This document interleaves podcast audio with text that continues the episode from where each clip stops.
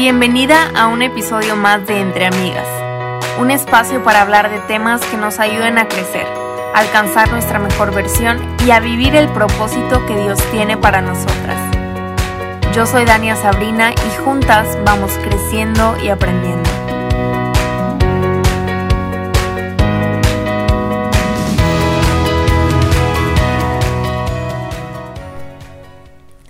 Hello fam, bienvenidas a un episodio más de este podcast Entre Amigas. Yo soy Dania Sabrina y estoy muy feliz de tenerte aquí. La verdad es que no puedo creer que ya estamos casi casi cerrando el año. Nos quedan poco menos de tres meses y llegó ese momento de preguntarnos cómo queremos terminar el año. Yo siempre me pongo a reflexionar mucho cuando va a llegar una nueva temporada porque como que me gusta definir qué cosas quiero trabajar, cómo voy a mejorar, qué quiero lograr y todo eso, pero esta vez como que quiero hacerlo al revés, quiero definir cómo voy a terminar esta temporada.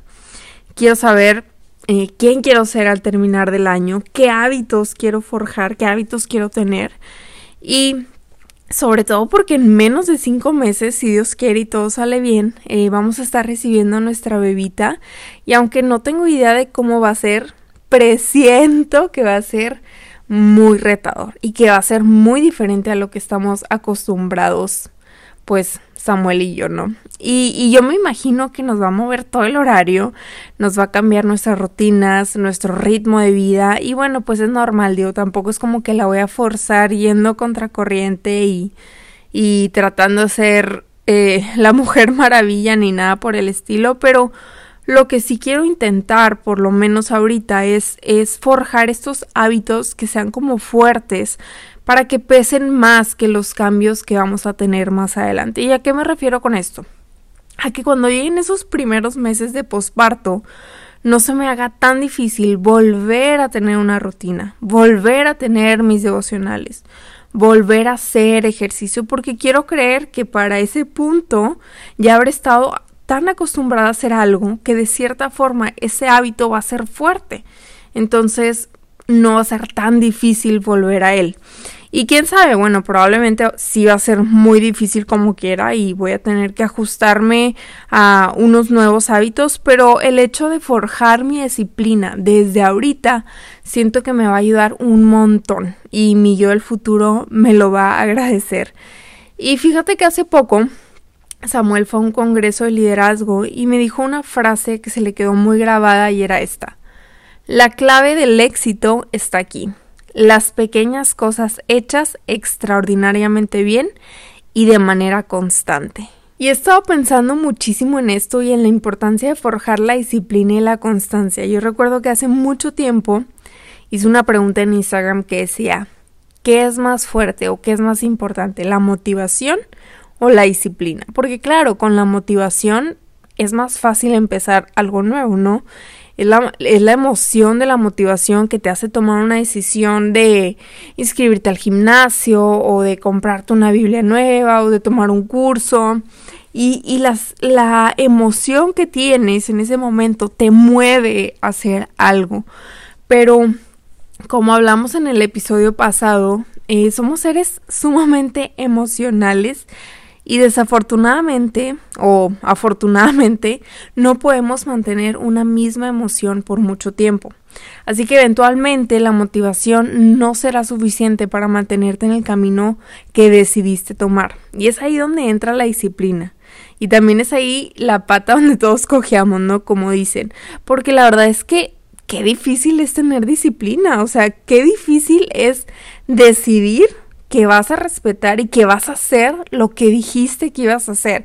Y no solo una vez, sino constantemente. Constantemente vas a respetar lo que te propusiste, eh, de levantarte temprano a cierta hora, de tener cierta rutina en la mañana, de ir al gimnasio a tal hora, de hacer ejercicio tantos días a la semana, o de leer tanto tiempo la Biblia o de estudiar tanto tiempo algo nuevo, o sea, es, es complicado, la verdad es que no es algo que se nos da naturalmente. Y lo más difícil también pienso es que los resultados de la, de la disciplina nunca son a corto plazo.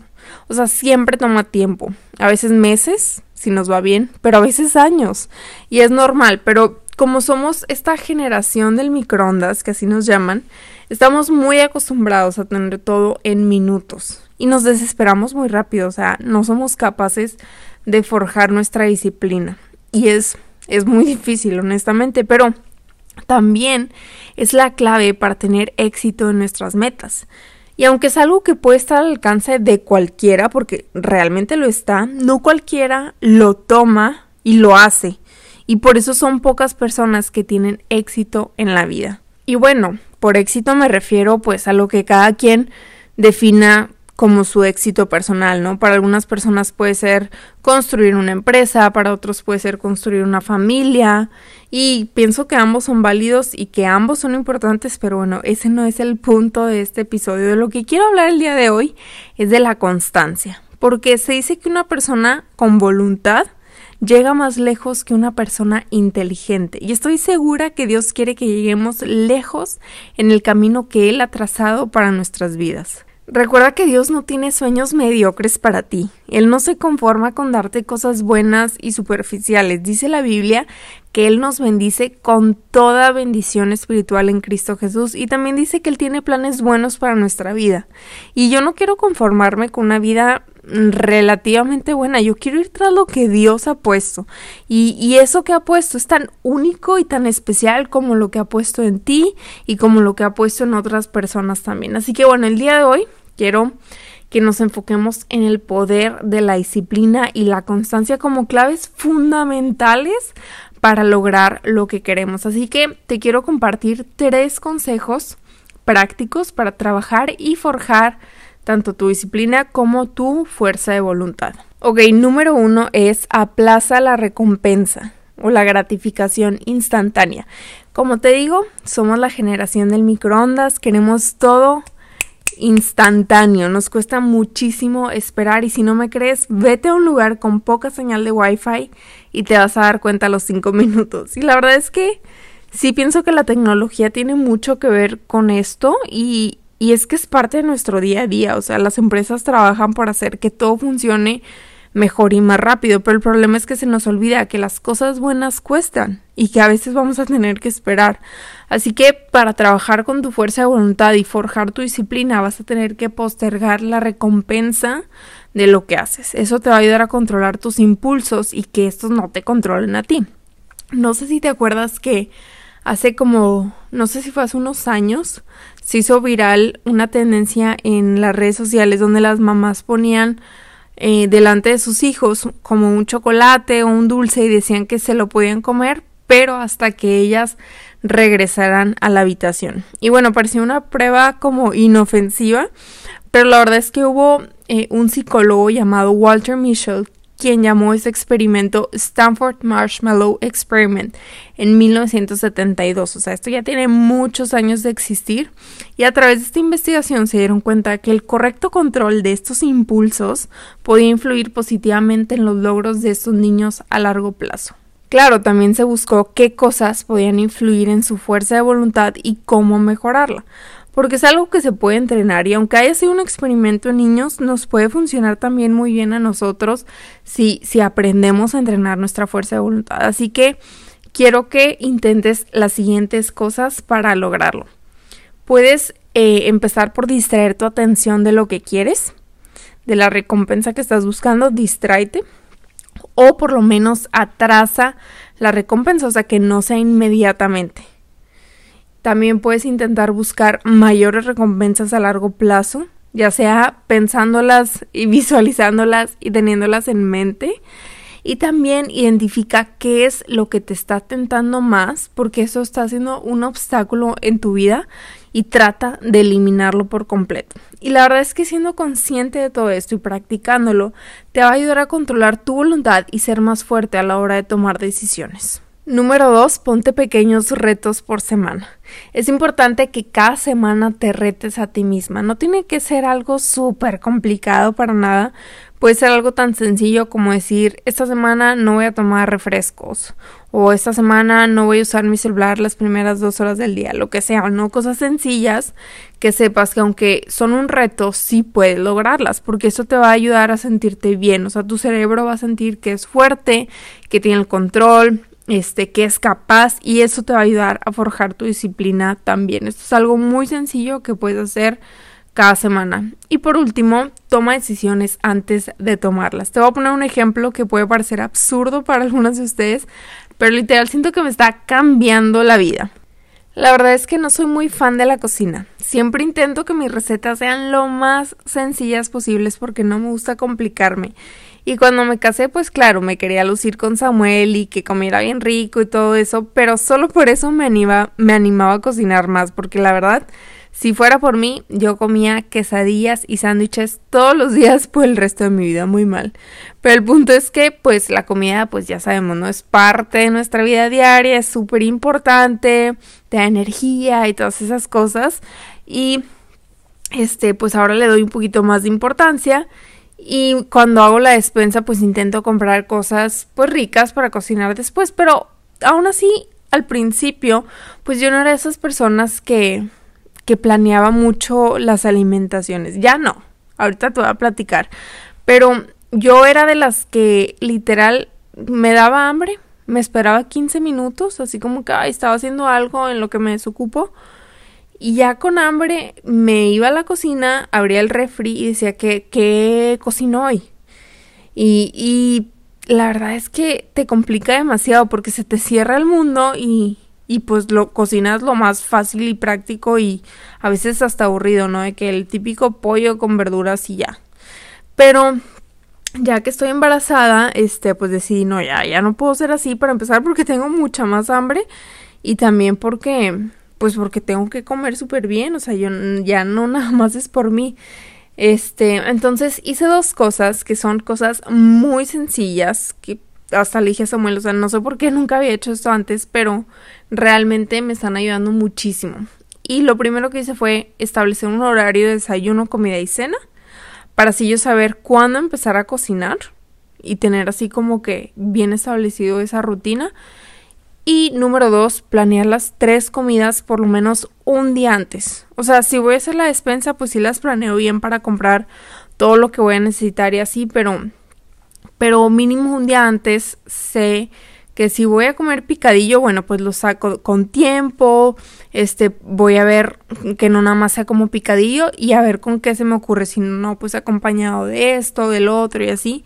Y el simple hecho de haber tomado la decisión antes de lo que íbamos a comer y cuándo iba a cocinar, me ha ayudado un montón a comer más saludable, pero no se imaginan cuánto, porque ya no estoy tomando una decisión con base en lo que siento, que es el hambre, ¿no? Sino algo que ya había decidido antes. Y puede parecer un ejemplo súper burdo, pero la verdad es que me ha funcionado increíble y creo que así es en todo. Antes de decidir si en la mañana voy a tener devocional o no, ya sé que por lo menos le voy a dedicar 30 minutos al inicio de mi día también sé qué voy a estar leyendo esa semana. Ya no, ya no me siento a ver qué se me ocurre leer. Y es el poder tomar una decisión del momento basada en una decisión consciente e inteligente que ya hiciste antes. Entonces va a ser mucho más fácil. Es como cuando sacas tu ropa, en lo que te vas a poner un día antes del día que te lo vas a poner, o sea, te ahorra muchísimo tiempo, ya, ya tomas la decisión de ponértelo porque ya lo habías decidido antes. Y creo que cuando tomamos las decisiones así, que las tomamos con tiempo, que las tomamos conscientemente, que las tomamos de forma inteligente, que nos acerquen a eso que queremos lograr, nos ayuda un montón a no tomar decisiones impulsivas o emocionales o lo que sea, ¿no? O sea, sí es súper, súper importante. Ahora, ya que sabes todo eso y todas estas cosas que te acabo de compartir, quiero invitarte a que te tomes unos minutos y te hagas esa pregunta. ¿Cómo vas a terminar el año? ¿Qué cosas vas a trabajar ahorita? O sea, no el primero de enero, sino ahorita, el día que estás escuchando esto, que te van a acercar a tus metas. Sabes, no puedo decir cuánto tiempo nos va a tomar ver los resultados porque Para empezar, no sé ni cuáles son tus metas personales, pero pero quiero hacerte una analogía. Dicen que cuando haces ejercicio, tú lo comienzas a sentir en aproximadamente tres semanas. Lo empiezas a notar en seis semanas y la gente lo empieza a notar en 12 semanas aproximadamente. Eso, claro, depende de que lo hagas bien y que es una dieta sana y todo eso, pero a ver, 12 semanas para ver resultados claros no es nada. De verdad, no es nada, se va así. Y ya que voy con todo esto, es que en 12 semanas puedes estar mejor en tu apariencia física o puedes quedarte igual o puedes estar peor. O sea, 12 semanas. Si esos son los resultados físicos, también tiene que ser algo similar en el área emocional y espiritual. Digo, sí puede variar mucho, pero creo que entender esto te puede ayudar a visualizarlo de una manera más sencilla. O sea, en 12 semanas, que son, eh, que son tres meses, puedes estar más cerca de la persona que quieres ser. Física, emocional y espiritualmente.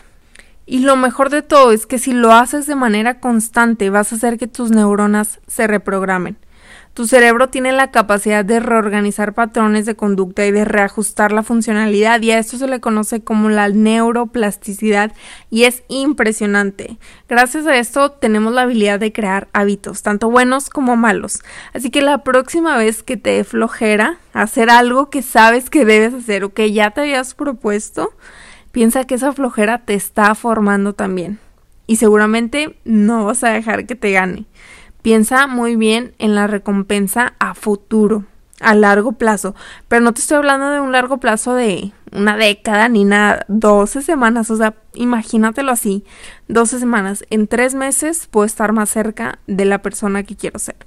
Y bueno, tenía muchas ganas de compartir esto con ustedes. Yo apenas tengo cinco semanas y cachito que estoy trabajando constantemente en mis metas y no puedo decir que lo he hecho al 100, la verdad no, pero sí puedo decir que cada vez es más fácil, o sea que cada vez me sale más natural, que ya no me está costando tanto como me estaba costando al principio. Y estoy hablando de metas no solo físicas, sino también espirituales y emocionales. Así que si yo he podido, sé que tú también. Quiero que vayas y saques lo mejor de ti, porque Dios te ha creado tan maravillosamente que no se vale desperdiciarlo. Espero que estos tips te hayan servido de algo, que te animes a terminar el año de la mejor forma y que trabajes tu disciplina.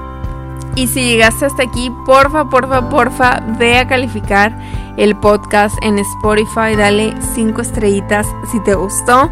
Te lo agradecería muchísimo porque eso también nos ayuda a que más personas puedan escucharnos y también no te olvides de compartirlo con alguna amiga que creas que lo pueda necesitar. Te mando un fuerte abrazo, nos vemos a la próxima y no te olvides de ser constante y trabajar. Bye.